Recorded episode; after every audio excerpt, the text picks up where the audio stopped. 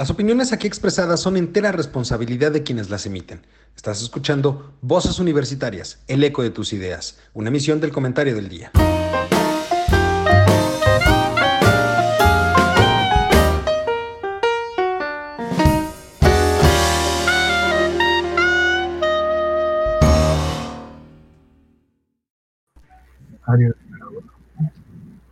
Muy, muy buenas tardes, nuestro querido público oculto y conocedor, diría nuestro querido conductor designado de esta noche, que no está. Eh, tenemos algunos problemas técnicos, pero ahorita nos arreglamos. Muy buenas noches, es un placer tenerlos aquí en nuestro programa Voces Universitarias, en compañía del profesor Mario Luis Cortés. Mi estimado Carlos, muy buenas tardes, todavía son 6.30 de la tarde. Don Juan, es un placer saludarlo y escucharlo. Y un gran saludo a nuestro buen amigo Eduardo que está allá en Santa Lucía, en alguna parte recóndita de esta ciudad. Y si es posible que nos escuche nuestro querido profesor Juan Araque. No, no te escucho. Pero, se te Pero nosotros sí lo escuchamos bien. Lo voy a dejar en la línea si quiere y este y usted nos escucha por el teléfono y nos habla así como está porque sí lo oímos perfectamente bien a usted. A ver, déjame, aquí ya encontré esto. Déjame comentarte, Carlos, que todo el día ha habido muchos problemas con las conexiones. ¿eh? Ya, ya quedó. Ya quedó. Perfecto. Entonces colgamos y nos damos por pues. Aquí son, como diría Lalo, las este, virtudes de los programas en vivo. Ah, no, claro, no, pero, pero hoy, hoy en particular, no sé si la contingencia ambiental también afectó los sistemas, pero hubo problemas, yo, yo estuve haciendo varias operaciones bancarias por la cuestión del tema de impuestos y varias plataformas de bancos, no hablo de Banamex, de Banorte para no, no crearles mala fama. Mala fama. mala fama, pero tuvieron este problemas con sus plataformas. Bueno, también hay que considerar que hoy, justo hoy, es el cierre de las declaraciones fiscales de las personas morales. Hasta mañana. Eso puede. Ah, hasta mañana. Hasta mañana, hasta mañana. Es cierto, hasta, mañana. Pensé que era hoy. Pero como siempre. Los, los, los, este, prevenidos, como en mi caso, lo quisimos hacer el día de hoy, para tener el colchón de un día adicional pero este por cualquier contingencia, o sea, sabiendo cómo se ponen estas cosas, pero parece que ahora sí todo el mundo estuvo bajo la misma tesitura, porque la plataforma en concreto de Banamex, entre las 11 de la mañana y la 1 de la tarde no, no, no te dejaba entrar, estaba fuera de, operación. servicio, yo creo que saturación de servicios. Saturación habría de que, servicios. Habría que revisar ese tipo de situaciones, pero normalmente estos días es cuando más falla el servicio de Internet. Así es, definitivamente. Hay una saturación brutal en los sistemas, pero bueno. Este, pues la que qué gusto verlo, qué gusto escucharlo. Pero ahora no los veo. ¿Ahora no nos ves, don Juan? No, primero no los oía y ahorita no los veo. Nosotros sí te o sea, pero sí está en la página de la plataforma. A ver, me voy a salir. Ahí está ya. Ahí está ya. Ya, ya, nos... ya nos encontró, sí, pues que pone otra pestaña. Sí, ya. Está viendo ahí. Está usted viendo cosas indecorosas en el internet. ¿Qué pasó? ¿Qué pasó? pues, las malas mañas. Oigan, aprovechando que estamos y que no tenemos el látigo encima, ah, por cierto, hay que, hay que descontarle aguinaldo, este prima vacacional, dominical, reparto utilidades, reparto, reparto utilidades. utilidades y no le va a tocar el regalo de fin de año. Exactamente. Este, quiero aprovechar para volver a felicitar a nuestro querido amigo Marco Antonio Alvarado. Ah, Marco. si no escuchó nuestro comentario la vez pasada. No lo escuchó. a lo mejor no lo escuchó, pero si no, lo felicitamos de nuevo. Muchas felicidades a mi buen Marco. Es correcto. Y bueno, pues señores, el tema del día de hoy. Ay, ¿seguimos con el cochinero? No, pues cuál cochinero, si esto ya parece, ¿qué te diré? Eh, puerqueriza, ¿no? O sea, la cosa está crítica. Por donde brinques. Ayer, por ejemplo, lo que hizo la senadora Xochil Gálvez con el ganso, el Lego del ganso, en donde presentó en la, en la cámara en la cajita con el Lego para hacer la casa gris allá en Houston. que incluía un monito de, López Obrador y un gancito también para que no hubiera pérdida de, imagen.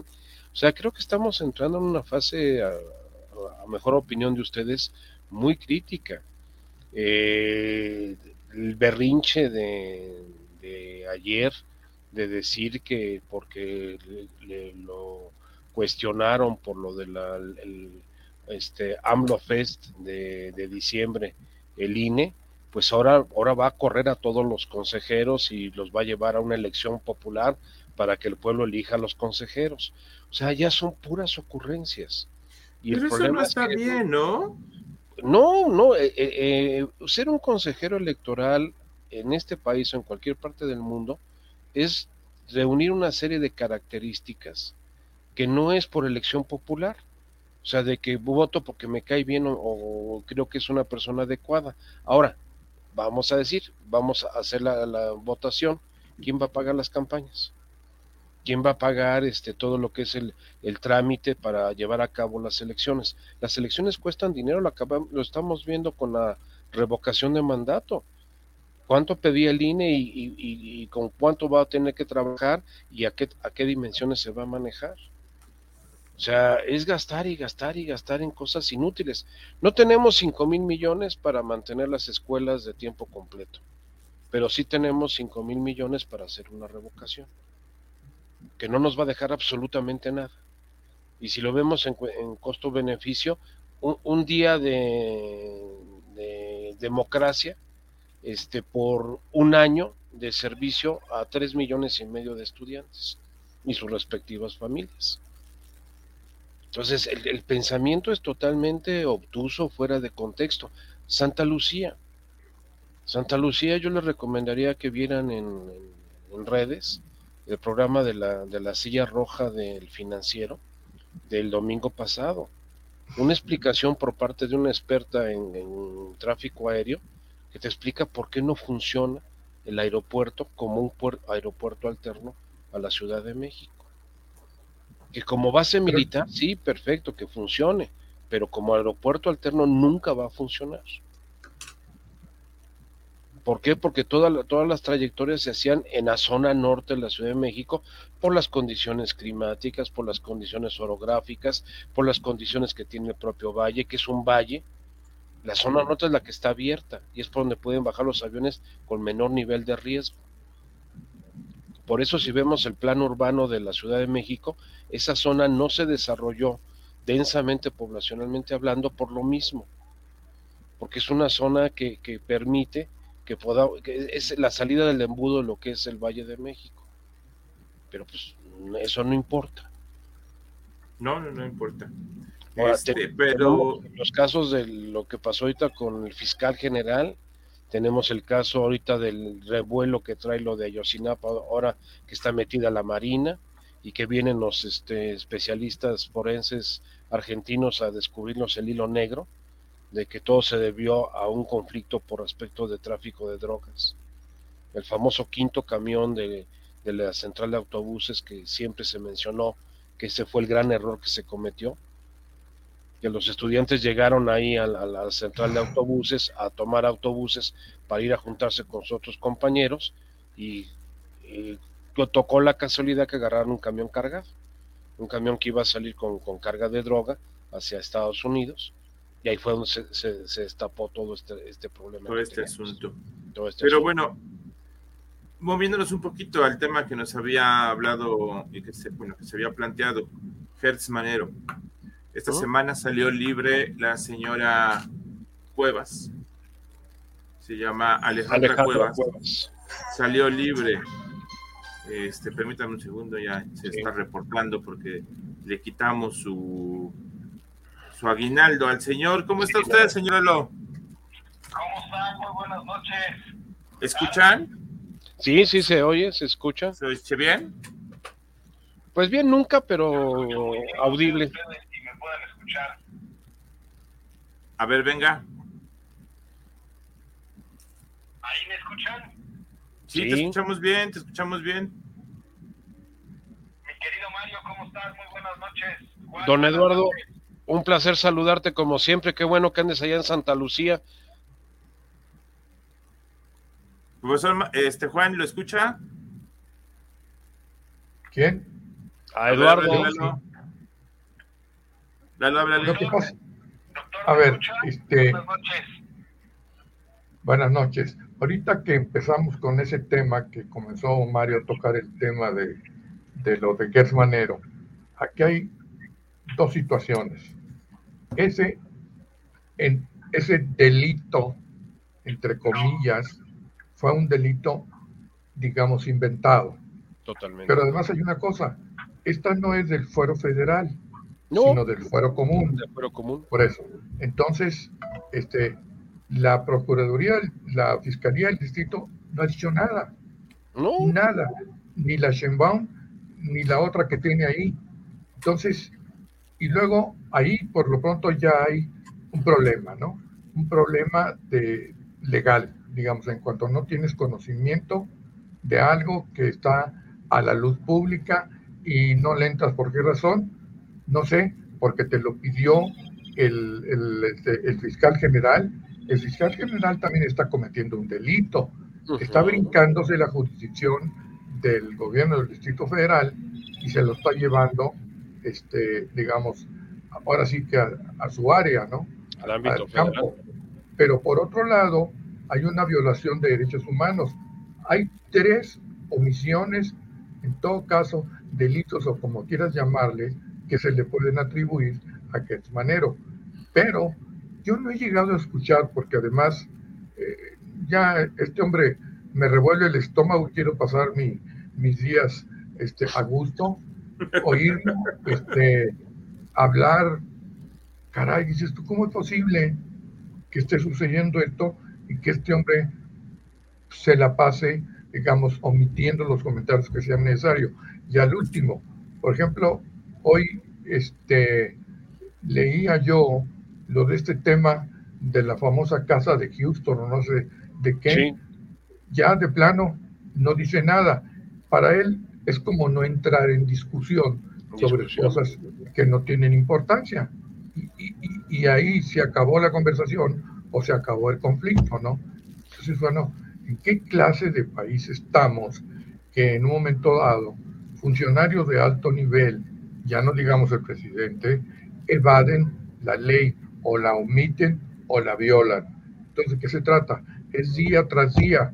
¿Qué dijo el embajador hace, no sé si fue una entrevista hoy en la mañana o ayer en la mañana, en todo caso, hizo referencias, desde luego, a situaciones que se han estado manejando en México que definitivamente, pues, no pueden estar consideradas dentro del marco legal, ¿no? Habría que revisarlas, habría que echarles una pensada. Y por último, también la cuestión de la energía eléctrica, que ya ellos ya, este, ya dijeron, cuidado con los contratos, cuidado con los particulares que tienen concesiones, porque pues no son las mismas palabras, porque ahí puede haber conflicto, ¿no? ¿De qué se trata? Él podrá ser muy presidente de México, pero no por eso va a violar la ley. O entonces, otra vez, ¿qué tipo de Estado de Derecho se ha venido manejando durante tres años y más en el último año de los tres que lleva en el poder? También escuchaba yo por ahí algo muy interesante. No tengo la fecha, pero parece ser que se va a organizar una, una manifestación de los partidos de oposición en la que se va a, proclamar este, el evento de terminas y te vas. Acuérdense lo de Fox. Sí, sí, lo de Fox, sí. Comes, comes y te vas, comes y te vas. comes y te vas. Comes y te vas el, la proclama es termina si te vas. Esto es un evento que no sé cómo se vaya a poner la cosa. ¿eh? Ya hay un video en redes sociales este, similar al de los artistas y ecologistas de lo del tren Maya, que está circulando con esa versión de termina si te vas, para pues eh, evitar que la gente vaya a validar el proceso de revocación el, el próximo día 10. Aquí, aquí yo les doy un dato interesante. Hoy, en la tarde, se anunció que mañana tenemos aquí a John Kerry, el secretario para Asuntos este, Ecológicos de Estados Unidos, por segunda vez en este año para platicar con este, el presidente y con los secretarios de, el secretario de Relaciones Exteriores y con los legisladores por el albazo que están queriendo meter con la ley de la reforma eléctrica, que está ahorita en dos vías, que eso es lo que hay que tener ahorita cuidado. Eh, la, en la Suprema Corte de Justicia, si la ministra que está apoyando eh, el que sea no anticonstitucional la ley que se promulgó en el 19, en ese momento se nos cae todo el, todo el tinglado. ¿eh? Si la Corte declara que no es anticonstitucional, sino que la ley procede, en ese momento no necesita reforma constitucional para cambiar la, el régimen del manejo de la energía eléctrica en el país. Entonces, ahorita el, cuestionamiento está entre la Suprema Corte de Justicia, con esta ministra Loreta, y con el este el Loreta lo tiene Loreta, Loreta es la que es la, la, ministra postulante. Loreta es la ministra postulante. Quería omitirlo mi querido Juan por eh, razones propias de confidencialidad pero pero está en, en, todos los en todos los noticieros. La ministra Loreta es la que la está manejando y ella dice que no es anticonstitucional es la ponencia que va a defender es la ponencia que va a presentar el próximo día 10 o sea, el próximo. Pero ella, fue puesta por, por él, ¿no? Totalmente, totalmente. Pero si, si hacen otra vez una jugada, ahí eh, requiero el apoyo de Juan de que qué sucede si no se da la mayoría en el, en el pleno de la Corte, si queda dividido. La ley se aplica, la ley no se aplica, es susceptible de ser amparada, es, es desechable o qué pasa? Impugnada. Impugnada. Impugnada. Impugnada. Eh, yo no tengo el dato de cuál es el mínimo que se tiene que dar. Este, Eduardo sí, tal vez nos pueda dar ese dato. No me queda si el 18% o el 20%, no lo sé. Ocho este, ministros tienen que votar, pero si votan 7-4, ya se fastidió el asunto. No, pero no me refería a eso. A ah. ver, creo que hay una confusión aquí. Yo, pensaba que estabas hablando del porcentaje que había que tener para que sea válida la encuesta o la convocatoria. Ah, no, la encuesta es el 40%, que estás hablando de 38 millones de, votos. Pero hay un mínimo ahí también, ¿que no, Mario? No, mínimo no hay, mínimo no hay. Pues Ahora, es un mínimo de lo que no hay, porque definitivamente no está en la Constitución. No, no, no está en la Constitución. O sea, además, eh, se está, ahorita se está eh, eh, moviendo una tendencia de considerarla totalmente anticonstitucional el, ejercicio de la revocación, porque no puede ser retroactivo a quien promulgó la ley. ¿Quién promulgó la ley? O sea, se promulgó en este sexenio, en este periodo. Entonces no debe de aplicar en este periodo, debe aplicar en los siguientes periodos. Y esa es una tendencia que hay ahorita en el Congreso. Lo, lo, lo, crítico que estamos viendo es que se está viniendo una serie de complicaciones, como les platicaba. El problema con el tren Maya, el problema con Dos Bocas, el problema con el propio aeropuerto de Santa Lucía, a pesar de que ya ya se haya reinaugurado este 70 años después, bueno, no importa, pero estamos viendo que no es funcional, que no está operando. Eh, tenemos el problema de la certificación aérea del país, que seguimos en interrogación, estamos subvaluados, estamos en grado 2, perdimos el grado 1 hace casi un año. Entonces, ¿para qué quieres un aeropuerto donde no puedes volar ni puedes aterrizar las, las aerolíneas internacionales? Pues las noticias, las noticias que han dado en los periódicos es que la YATA ya le entró al asunto y según esto parece que había autorizado. No, te digo lo que leí en el periódico. Eh, pues es, si fue la jornada te lo creo, pero si leemos el financiero, el economista, el universal y el Excelsior, no.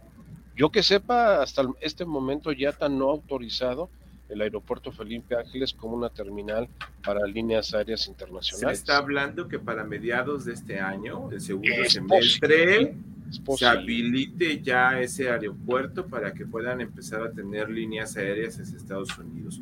Una vez que se abran esas líneas comerciales, el aeropuerto estará funcional 100%.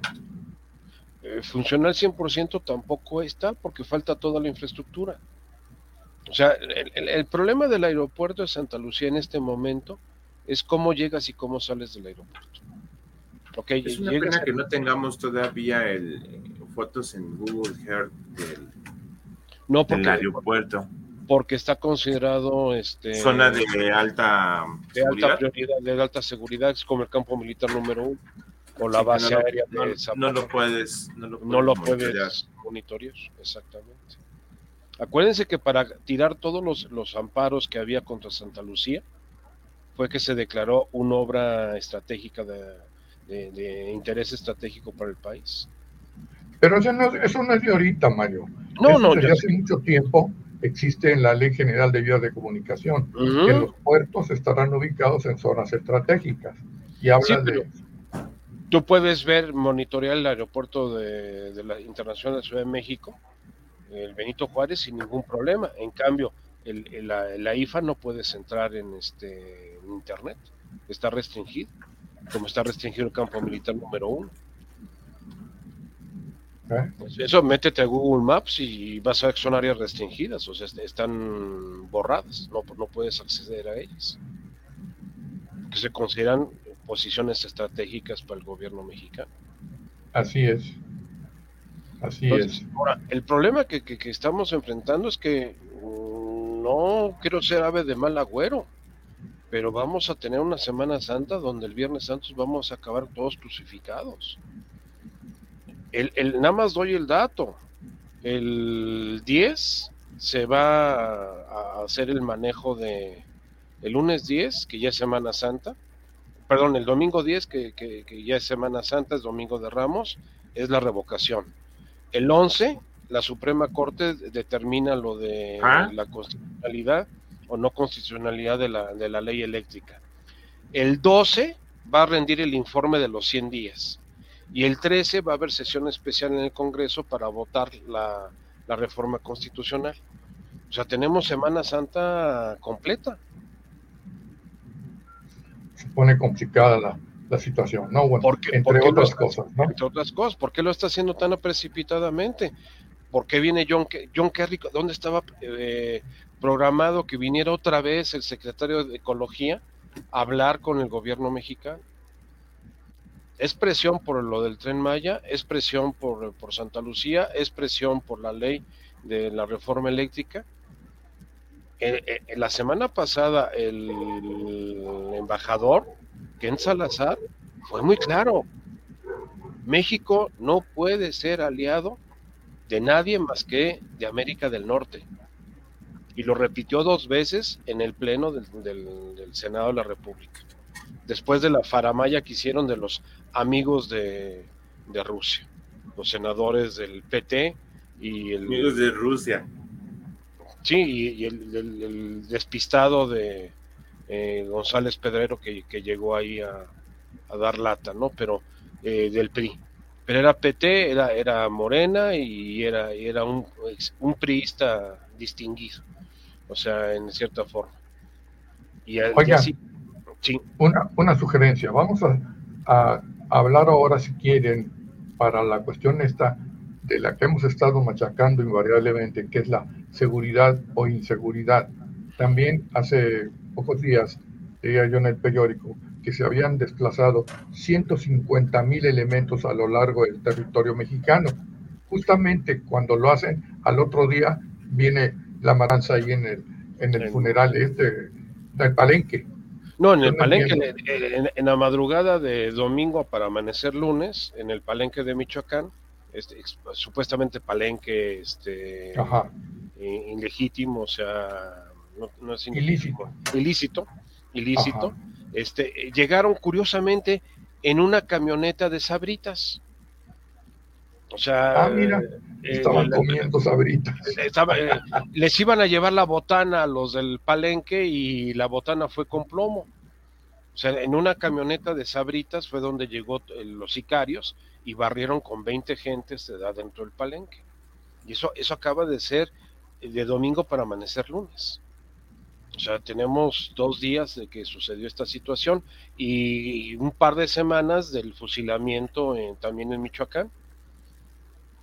Y ya nos declararon que son zonas rojas de control de seguridad del país. Ya, ya habló el, comandante del Comando Unido del Norte de Estados Unidos, ya dijo que, el riesgo de seguridad en México es altísimo.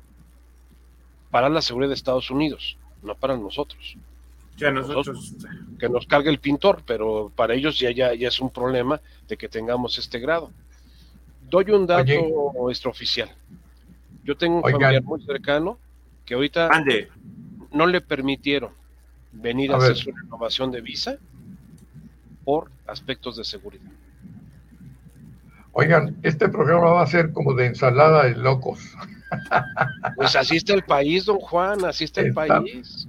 Para que le llueva, en todo caso, y para ver pues, cómo está el país, ¿no? Vámonos a un corte si quieren. ¿Les Adelante. Parece?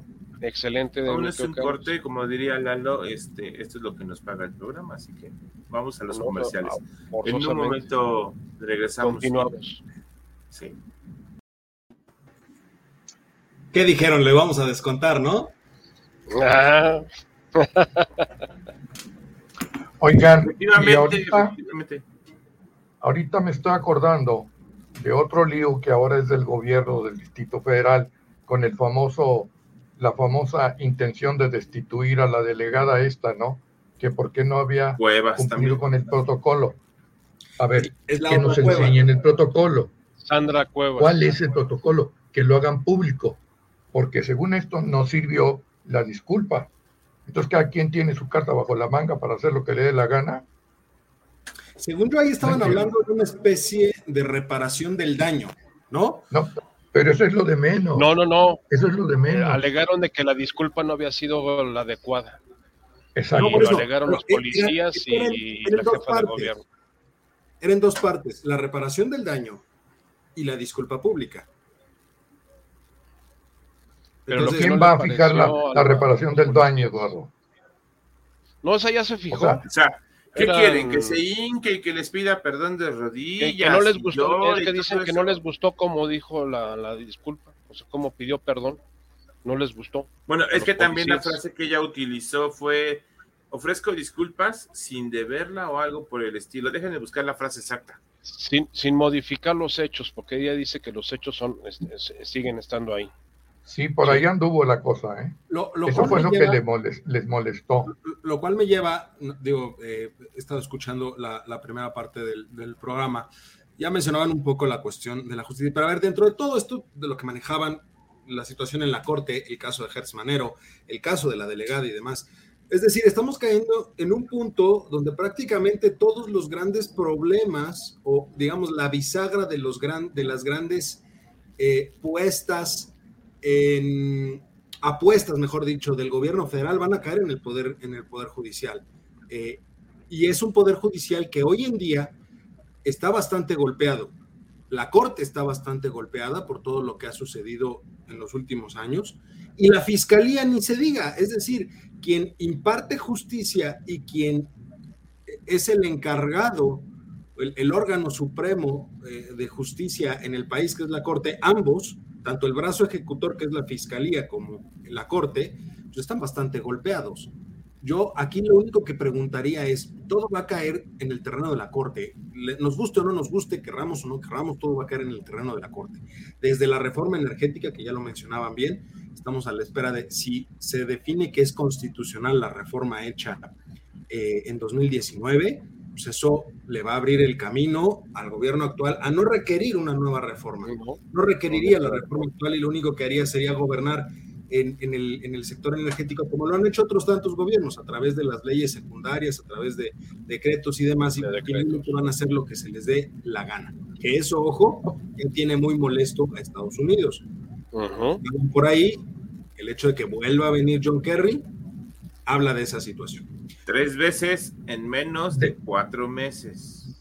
Pero la de lo que dijo el, de lo que dijo el embajador, poco faltó para que dijera, tenemos que borrar todos los motivos de la reforma y sí le vamos a quitar comas y demás. Prácticamente. y, ojo, también mi duda es, entonces, ¿qué podemos esperar? Porque finalmente la Corte está muy golpeada el fiscal está muy golpeado. Yo personalmente, yo, yo soy de la idea que Hertz Manero, Alejandro Hertz Manero, tendría que salir de la fiscalía, tendría que renunciar a la fiscalía. ¿Por qué? Pues porque, primero, ninguno de los casos que ha armado han cuajado. Ninguno. ninguno. No ha habido uno solo. Segundo, está demostrado que este caso en específico, que ya la, la Corte votó eh, a favor de la acusada y la liberaron el día eh, lunes, pues eso deja muy mal parado al fiscal. Es decir, eh, las filtraciones que ha habido de los audios. Yo soy de la idea que el, fiscal debería de renunciar, por lo menos. Por dignidad. Por dignidad. Por dignidad. ya, ahorita es al final del sexenio, ¿eh? O sea, no, no podría ir más allá de este sexenio, Alejandro Gertz. Espérate, Lalito. No, no, no. Él está, electo por nueve años, ¿eh? Ojo, ¿eh? Por eso, pero no podría. Este hombre el tiene que fincar responsabilidades, ¿eh? Es, correcto, tiene nueve años en el cargo, pero no debería, debería de renunciar antes. No, por, por, vamos a decir, además, eh, por temporalidad de, vida, yo creo que lo que le reste de vida al señor Gersmanero, que esperamos que sean muchos años, ya debe de dedicarse a estar tranquilo y sin este tipo de problemas. Es un hombre de 82 años. No, no, no son 40, no son 50, son 82 los que tiene encima. Siguiendo la pauta del profesor Juan, que dijo que esto era el programa que se llamaba Ensalada de Locos. De Locos. Este, les aviso que acaba de comenzar el partido eliminatorio ah, de México contra Salvador. Y ya nos metieron tres goles. No, vamos a ir. No, no. No, vamos, a ir, vamos a ir al, bueno, la selección va a ir al mundial, yo no. No, quiere ir, al repechaje, quiere ir al repechaje, o sea, quiere que maldita la suerte que no dudes que terminemos en repechaje. la única manera que caigamos en repechaje es que Costa Rica le gane a Estados Unidos por goliza y eso va a estar difícil. Ahora vamos a darle por su lado al señor economista. Ya tiene dos días que el dólar ha bajado. Dos días. A, ver, es que, es que es normal. las presiones que habían hecho que el dólar subiera era justamente todo lo que tenía que ver con el conflicto armado entre Rusia y Ucrania. Se elevaron los precios del petróleo, eso generó de cierta manera que hubiera más volatilidad en el mercado y que el tipo de cambio aumentara. Ahorita ha disminuido, pero es, ojo, el, tipo de cambio que tenemos prácticamente está siendo un tipo de cambio artificial. Sí. ¿Está controlado? No, no está controlado. Lo que pero la tasa de interés están, como están metiéndole muy fuerte el Banco de México al aumento de tasa de interés, eso está controlando que el tipo de cambio se vaya.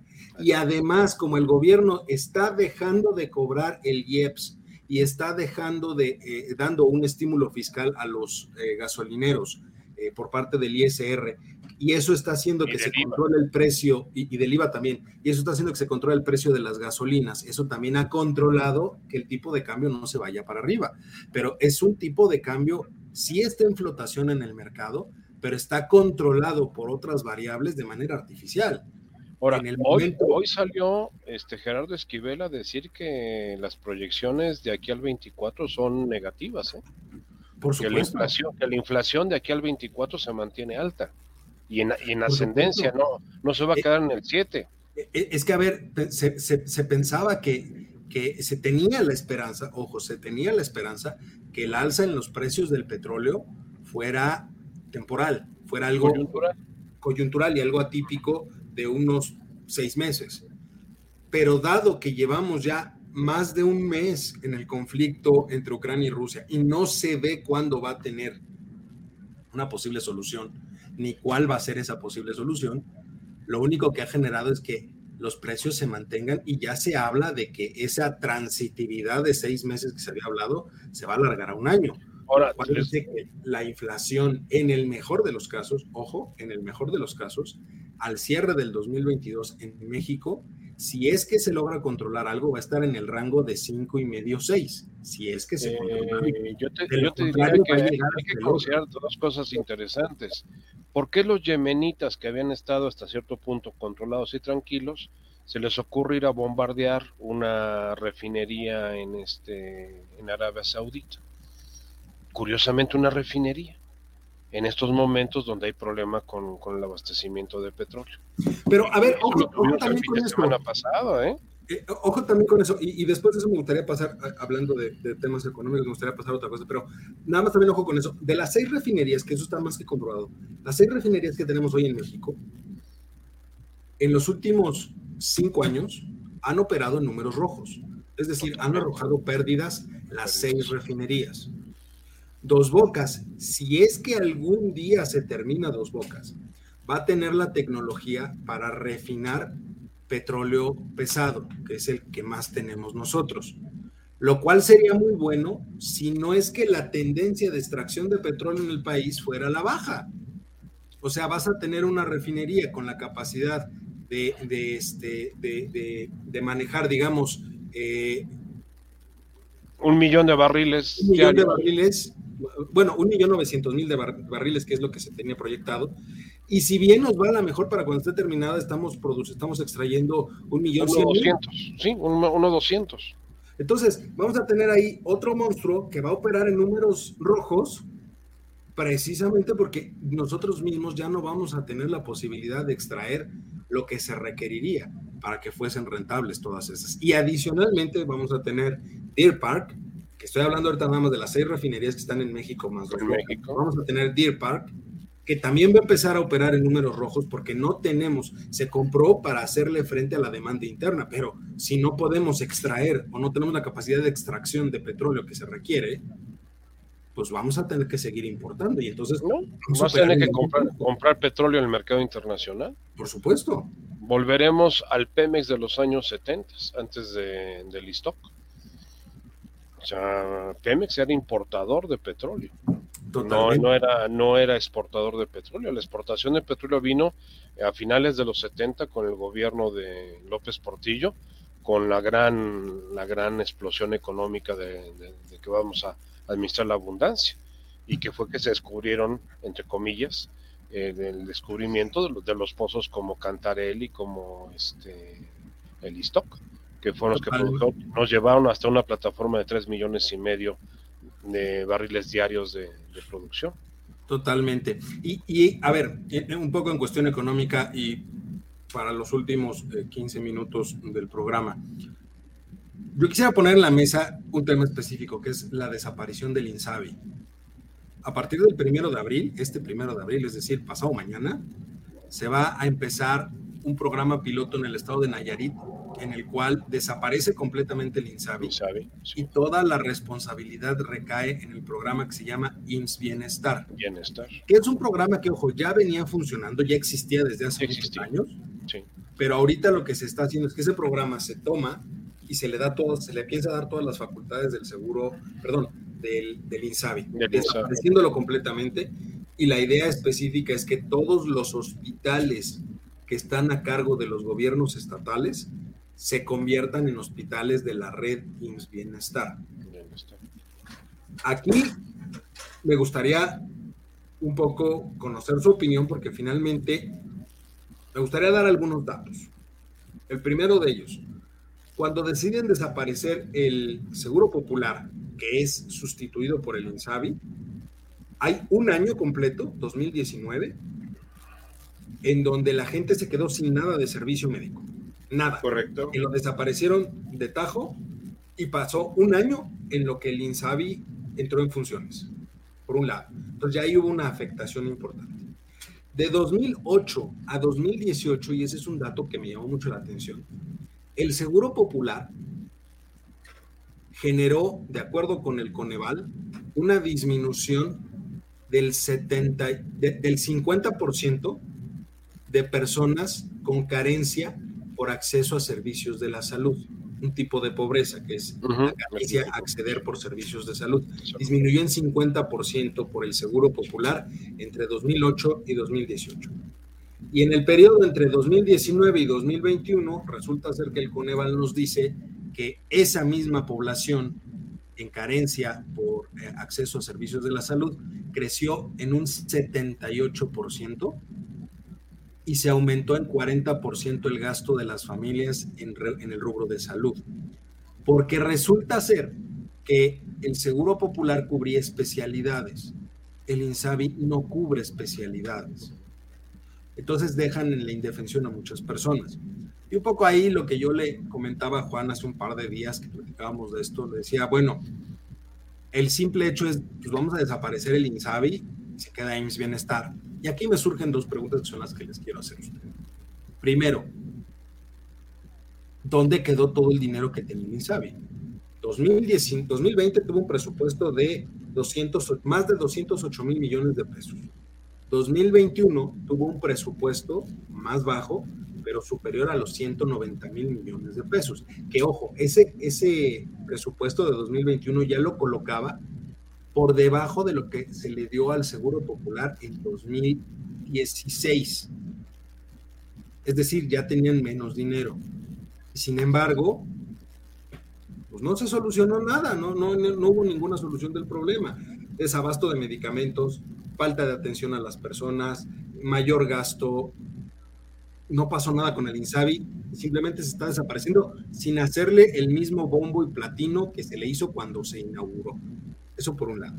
¿Qué pasó entonces? ¿Para qué sirvió el Insabi? Sería la primera pregunta que yo quisiera hacerles. Y la segunda lo van a pasar, lo van a pasar al, al programa reformado inclusive de nombre de las escuelas de tiempo completo. Ya habló la secretaria no sé qué proyecto, qué plan tienen para sustituir al, al de tiempo completo. No sé qué tengan ustedes que comentar. No, no, pero, pero e, e, esa es otra cosa. O sea, aquí en... No, no, pues sí, ya sé que es otra cosa. Pero digo, ese dinero lo van a agarrar para meterlo en otro programa. yo te diría que no, yo te diría que no, don Juan, al contrario. Pero no es La pregunta es, como dice Eduardo, ¿qué hicieron con el dinero del INSABI? Y yo también preguntaría, ahorita que lo dice don Juan oportunamente, ¿qué hicieron con el dinero de la Secretaría de Educación Pública, de las escuelas de tiempo completo y con el programa de mejora, de mejora tu escuela? Eh, durante dos años nadie fue a las escuelas. No se gastó en desayuno, no se gastó en sobresueldos, no se gastó en nada. Entonces, ¿ese dinero dónde quedó? Pues en ese hoyo negro que se llama compra de votos, compra de electores, programas de beneficio social, este, casas grises en Houston y otros negocios interesantes que se están desarrollando. Estamos nadando en, una red de corrupción como nunca la habíamos tenido. Ahora sí, no son iguales. Yo creo que sí la habíamos tenido, pero nunca. A este grado A este grado. A este grado de descaro. De descaro y, de. esa es la palabra. porque mira, tú puedes tener una corrupción productiva y déjame que ponga ese, tema sobre la mesa. Hay corruptos que son productivos. Como decía Miguel Alemán en su sexenio, yo me baño en regadera, no me baño en tina. ¿Para qué? Para que salpique mucho. Si salpicas con la corrupción, la economía se mueve, que fue el secreto del PRI durante 80 años. Ahorita, ¿qué está pasando? Es, la ley del rastrillo. Los rastrillos no nada más saben jalar hacia un lado. No, jalan la ley de Herodes. Es, eso ya, eso ya estamos. Ahorita, ahorita el drama existencial eh, que está eh, midiendo Hacienda eh, y que va a repercutir en las variables económicas en la próxima semana es la recaudación de las declaraciones anuales de personas morales. A ver cómo, cómo salen los numeritos. No me digan que vamos a pagar mucho. No, tiene a los borregos de nosotros. Ah, no, de las personas físicas. O sea, van a anunciar, es, es, algo muy sencillo, ¿eh? porque finalmente van, aunque se haya recaudado menos en términos reales, ellos se van a ir al cambio porcentual. Entonces van a inflar la cifra y van a, decir, recaudamos como nunca. ¿De, ¿De dónde vas a generar ICR si venimos de dos años críticos, 20 y 21? sin trabajo. es, real, o sea, la recaudación en términos reales se va a caer. No van a recaudar lo mismo en la declaración anual de personas morales ni de personas físicas, no van a declarar lo mismo que, no van a recaudar lo mismo que en años pasados. Pero para la nota no van a utilizar las variables reales, van a utilizar las variables este, No, las estadísticas. van a decir que, hubo mayor Peter Peter Drucker decía que Tú dime qué es lo que quieres de manejar y yo te, yo te hago la estadística que necesites. hay mentiras, engaños, estafas y estadística. Por supuesto. A ver, sobre todo por el hecho de la declaración, primero, de que el secretario de Hacienda dijo que él no se va y Andrés Manuel dijo que no iba a cambiar eh, este, la, estrategia, no iba a cambiar de rumbo. Entonces, Estamos fregados de aquí a los siguientes tres años. Pero la segunda pregunta que yo también les quiero hacer a ustedes, o sea, ya vimos que el Insabi sirvió para... Antes de que te muevas un poquito, ¿algunos de ustedes, de los que estamos aquí, ha ido al IMSS en los últimos cinco años? ¿A dónde? Al IMSS. Pero como consulta paciente. No, como administrativo para hacer no, no, paciente, paciente. Yo directamente no. he ido a las clínicas, pero ni siquiera me, me, atrevo a acercarme al área médica. ¿Por qué? Porque está para llorar, o sea, en condiciones desastrosas. Y doy el dato exacto. La clínica que a mí me corresponde, la número 58 que está en Santa Mónica, sobre el periférico, que es una clínica muy famosa. Es un hospital general. es de traumatología, ¿no? No, esa es la de Lomas Verdes. Está más ah. adelante. Lomas Verdes es la clínica la, Este es Hospital General de Zona. Ajá. Y no, te da, te da, te da miedo acercarte. Y ahora con la, época del COVID te daba, porque fue hospital COVID, te daba miedo de que del grado de insalubridad que tenía la, Pero justo, la unidad médica. eso voy. O sea, ¿qué les haría pensar? O sea, no, no entiendo yo la lógica del pensamiento de decir, desaparezco el INSABI y que de todo lo que hacía el INSABI ahora se encargue el IMSS. A ver, tienes un monstruo que es el IMSS, que tiene una carga financiera por pensiones, que prácticamente le ocupan el 80% de su presupuesto anual solo en pago de pensiones. Y le Mucho cuidado con las pensiones, mucho cuidado con las pensiones, no, se meta usted. Las pensiones ya no la está pagando el IMSS, la está pagando la federación. Pero es a través del presupuesto que se le da al IMSS. Pero es, una partida aparte, no, es una parte, la paga el, IMSS. No, pero a, ver, de, acuerdo a los datos. le da una partida especial, ¿eh? Esa fue la, reforma de Santiago Levy. Santiago Levy pero de acuerdo a, los datos del propio IMSS, está dentro de la masa presupuestal. Ah, sí, es parte de. Entonces, pero el, dinero 80%, el 80% del dinero asignado es para pensiones.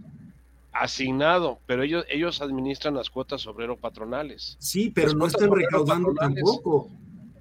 Tienes 21 millones de asegurados según el último dato según el último dato, pero, con un, salario promedio de 15 mil pesos. Muchos de ellos, muchos de los que están ahorita en el dato, perdieron su trabajo, fueron recontratados ah, con un sueldo menor, y entonces la cuota obrero patronal también disminuyó. No, pero, pero el, salario promedio ahorita del IMSS es de, de 14 mil 800 pesos, o sea, 15 mil pesos en, en, números Lo cual te está dejando una cuota de más o menos, ¿qué te gusta? ¿Mil pesos? Mil pesos por este por alumno, o sea, estás recibiendo 21 mil millones de, pesos mensualmente de cuotas. Y todo ese dinero, o sea, aquí el tema es, ¿qué te hace pensar que el IMSS va a poder? Si tiene, no, tiene la suficiencia ni presupuestal, en ni, absoluto, este, ni médica, ni técnica, ni operativa. absolutamente nada para soportar lo que era el INSABI.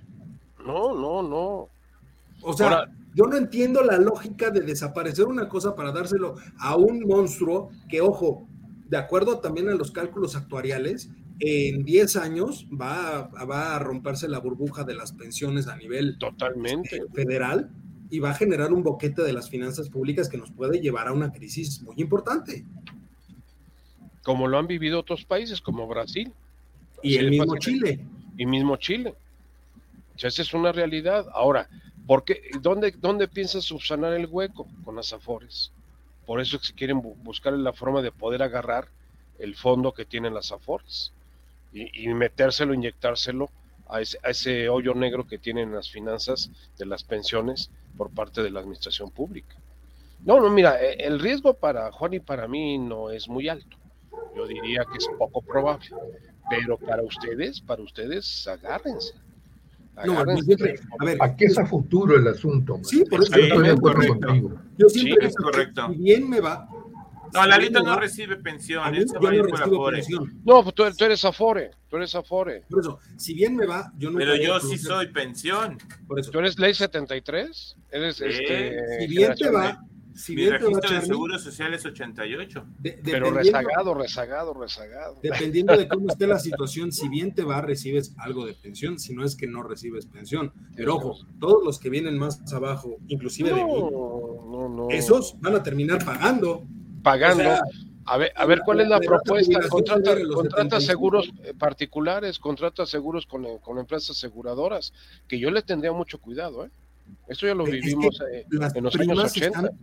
Y las primas están por los cielos. Déjate de eso, Eduardo. En los años 80 hubo una campaña muy fuerte que se llamó El Hombre Clave, que la están reviviendo muchas compañías aseguradoras, ahora con la reforma que se hizo a las pensiones en donde tú aportabas a, como prima de seguro de vida y de formación de capital una cantidad que era deducible de impuestos para la empresa. El problema es que todas esas pólizas del hombre clave acabaron quebradas. Un día llegaban, te mandan una cartita diciendo, lamentamos mucho que el fondo que usted invirtió para esto desapareció y se acabó. Y si no, rastréenlo. A ver, les voy a plantear mi caso concreto a ver qué piensan digamos, yo tengo, a mí la, bueno, cuando estaba en la UP y todo, tenía mi, digamos, mi servicio médico, gastos mayores, con un deducible muy alto. Bueno, ok. Muere mi esposa y les digo yo, oiga, este, ¿qué no se reduce esto porque nada más es una persona? No, me dijo, me siguieron cobrando igual. Y yo, yo y mis hijos que me proporcionan apoyo, digamos, pago 32 mil pesos trimestrales por seis cajitas de medicamentos, todo eso. Cuánto problema de salud tengo que lo planteo ante cualquier otro médico, no me lo pagan. No. Desde que vivía ella, yo pagué cantidad de médicos que sencillamente ellos no aceptaron. Me decía alguien que sabe mucho de esto. ¿Sabes por qué pasa esto? Dice, porque en lugar de médicos tienen contadores. Es correcto. Además, déjame decirte que ahorita hay una crisis en el sector asegurador por las pólizas de gastos médicos mayores que se ejercieron durante los últimos dos años por el efecto del COVID.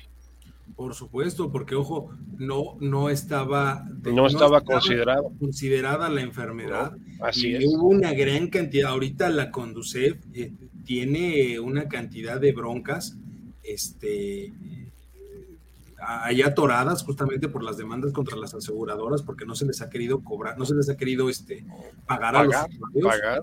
el costo de los tratamientos y son tratamientos que en un principio se iban a más de los 500 mil pesos. Pero muertos de risa. Y, y, ahorita cuando menos enfermarte, los medicamentos y todo, pues cuando menos te estás gastando unos 100 mil pesos. Solo Nos están obligando justo a eso, a que fuéramos hacia seguros médicos para tener cobertura.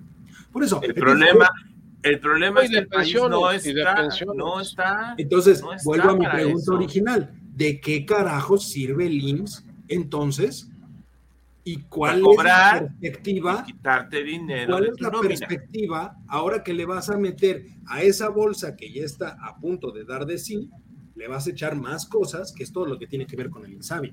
Pero pues ahí se llama Zoe Robledo políticamente Zoé Robledo ha sido muy condescendiente y ha apoyado mucho los programas del bienestar que el presidente le gusta cacarear en las mañanas. Entonces por eso INS va para allá. Además no tienen otra. Secretaría de Salud, todo, todo el sistema que teníamos antes de hospitales de salubridad, ¿dónde quedaron? ¿Qué pasó con todo el sector salud? Justamente, qué, qué cómodos, y hay que ser sinceros, qué cómodos los estados porque firmando el acuerdo de adhesión a IMSS, eh, a IMSS Bienestar, van a ceder el control de los hospitales que estaban a su cargo a la federación. Entonces el Estado se libera de, eh, eh, financieramente hablando, se libera de la, del gasto que, requiere mantener los hospitales y dice, pues es bronca de la federación. Como pasó con, con, con, con, educación, que también se la aventaron la federación. Qué cómodo para los estados porque simplemente se lavan las manos. Y ojo, volvemos a un tiempo donde estás concentrando y centralizando tanto la toma de decisiones y, la política pública dentro del país que es insostenible. Hoy en día es insostenible mantener un, un esquema centralizado. No hay manera. Pero, pero es lo que está construyendo el actual presidente. El actual presidente no quiere que ni una hoja de un árbol se mueva si no es por su voluntad. Y lo estamos viendo, o sea, eh, la molestia que le dio lo de la sanción del INE, ahora quito el INE y cuando es eh, algún organismo autónomo también lo desaparece. ¿Por qué? Porque va en contra de él. O sea, él es la única voluntad que mueve este país.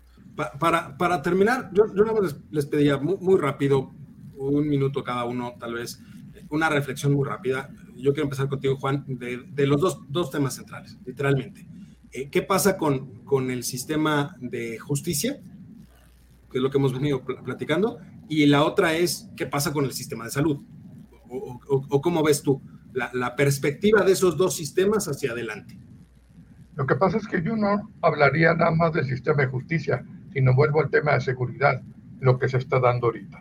Ahora, por el lado del, del sistema de justicia, pues cada día conforme avanza el tiempo, está controlado, digamos, por el Poder Ejecutivo. Entonces, nunca se va a resolver con imparcialidad, nunca se va a dar justicia a los casos que no les convenga, que no le convengan al presidente de la República y se continuarán violando los derechos en su momento dado sea el hombre que le sigue en poder. ¿Y del sistema de salud? El sistema de salud, pues yo no sé muy bien cómo anda ahí la cosa, ¿no? Ahorita lo que estuvimos hablando, me parece que efectivamente existe una idea de darle esa vuelta para que finalmente este, el Seguro Social, pues hace como 15 años, Santiago Levy dijo que el Seguro Social iba a tronar en 10 años. Tú has de recordar eso, que lo dijo cuando fue director del Seguro. Pues ¿Y de eso hace cuánto? ¿Seis? 15, unos 15 años. No, 15. Ah, hace 15, perdón, hace 15. 15 años. Entonces, pues ya rebasó los cálculos de las estadísticas que este hombre hizo. Pero ojo, lo rebasó porque se reajustó con las Afores. hace justamente como 6 años, más o menos. Mm. De lo contrario, hubiera tronado como Chinampina desde hace mucho, pero ese respiro que se le dio, pues es un respiro que no creo que dure más de cinco o seis años, por mucho. ¿No? Charlie. es complicado. Eh, el sistema de salud en México desde hace muchos años es pésimo. Pedir una consulta, te mandan a dos meses, tres meses y bien te va. Eh, no tenemos un sistema de salud como tal. El Seguro Popular había hecho parte de ese trabajo y lo había hecho bien. Conozco mucha gente que en servicio, en, la parte del Seguro Popular, este, obtuvo beneficios y obtuvo cosas muy interesantes. No sé hacia dónde vamos. La verdad es que con esta desaparición del INSABI eh, entramos en una caída libre por completo.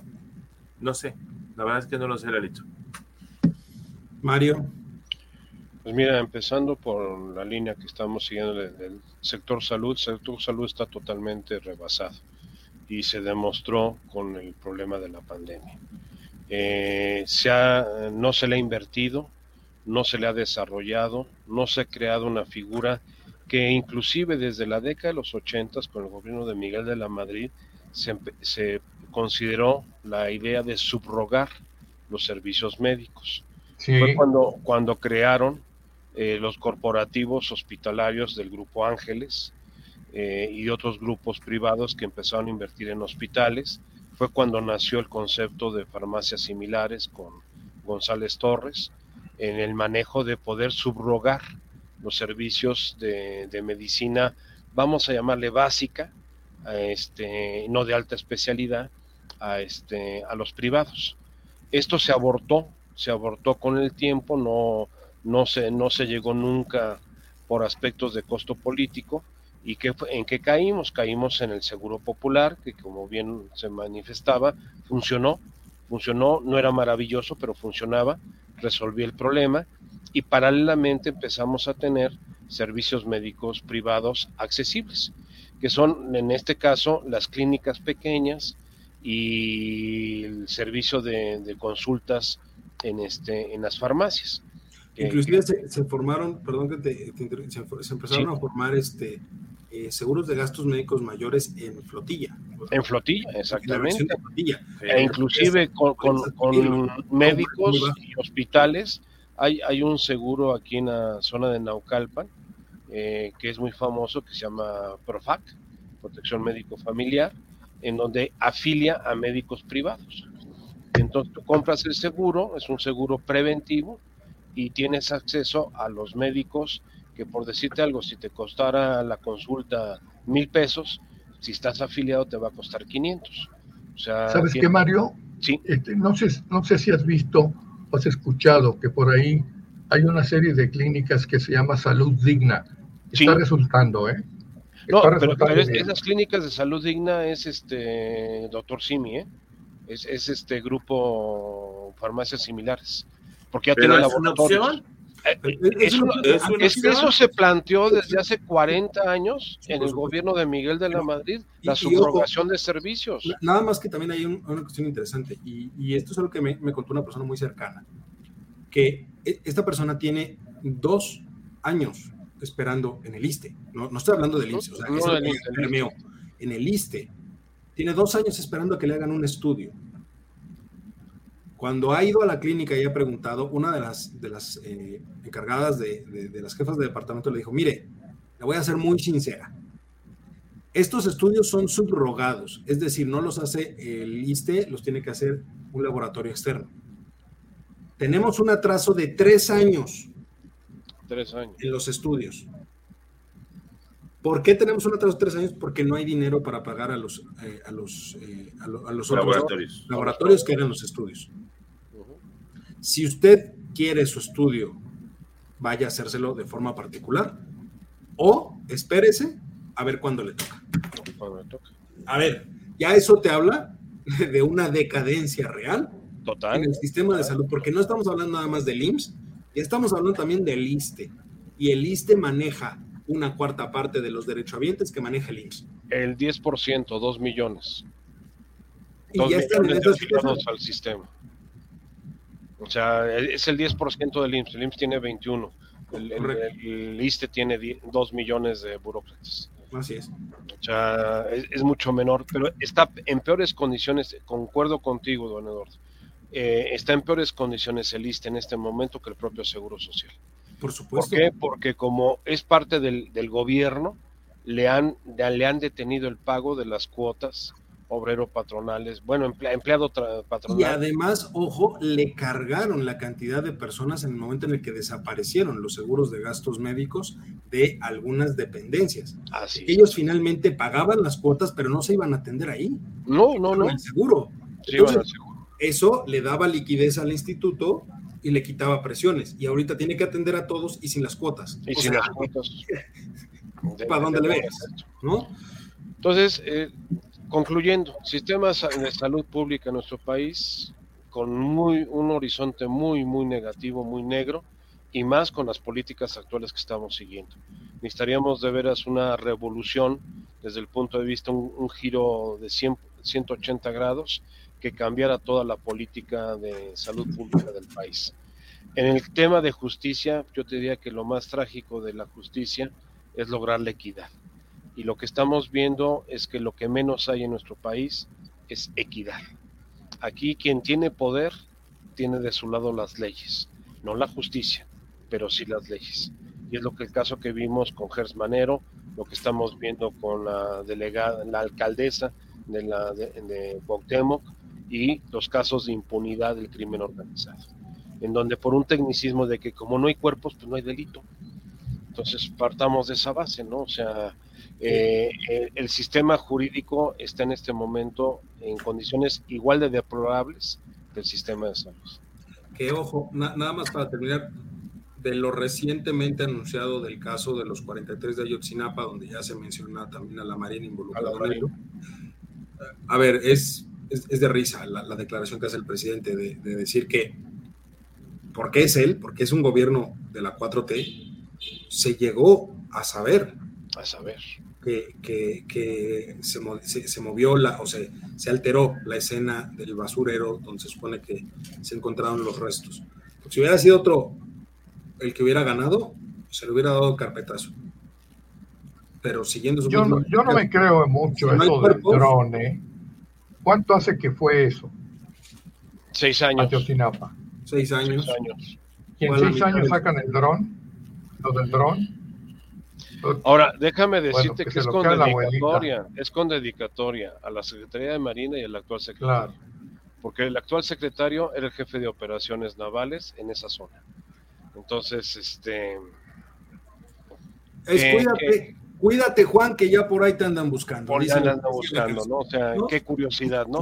Cuando la. Marina se ha mantenido con mucha reserva en todos estos años, en el desgaste con... Y, con- y lo hemos comentado, lo, lo- lo ha dicho también Juan varias veces, es, ha sido más destacada la, este, la inteligencia de la Marina que la Sí. inteligencia militar. El ejército, Sí, sí. sí, Los narcos le tienen más miedo a la marina que al a los ejército. marinos que, que al ejército, sí. Sí, Eso es una realidad. El ejército está más infiltrado que nada. Pues vámonos, Pero a la marina sí es difícil. vámonos. No. Muchísimas gracias, mi querido Mario, mi querido Charlie, mi querido Juan, muchísimas gracias. Muchas gracias a usted por escucharnos. Perdón la tardanza, pero ya estamos por acá. Tenga un excelente cierre de miércoles y nos vemos, nos escuchamos la próxima semana cuando sea de nuevo tiempo de estas voces universitarias. Cuídense mucho. Un gusto, Excelente. nos vemos. Excelente semana, gracias. pues, a correr.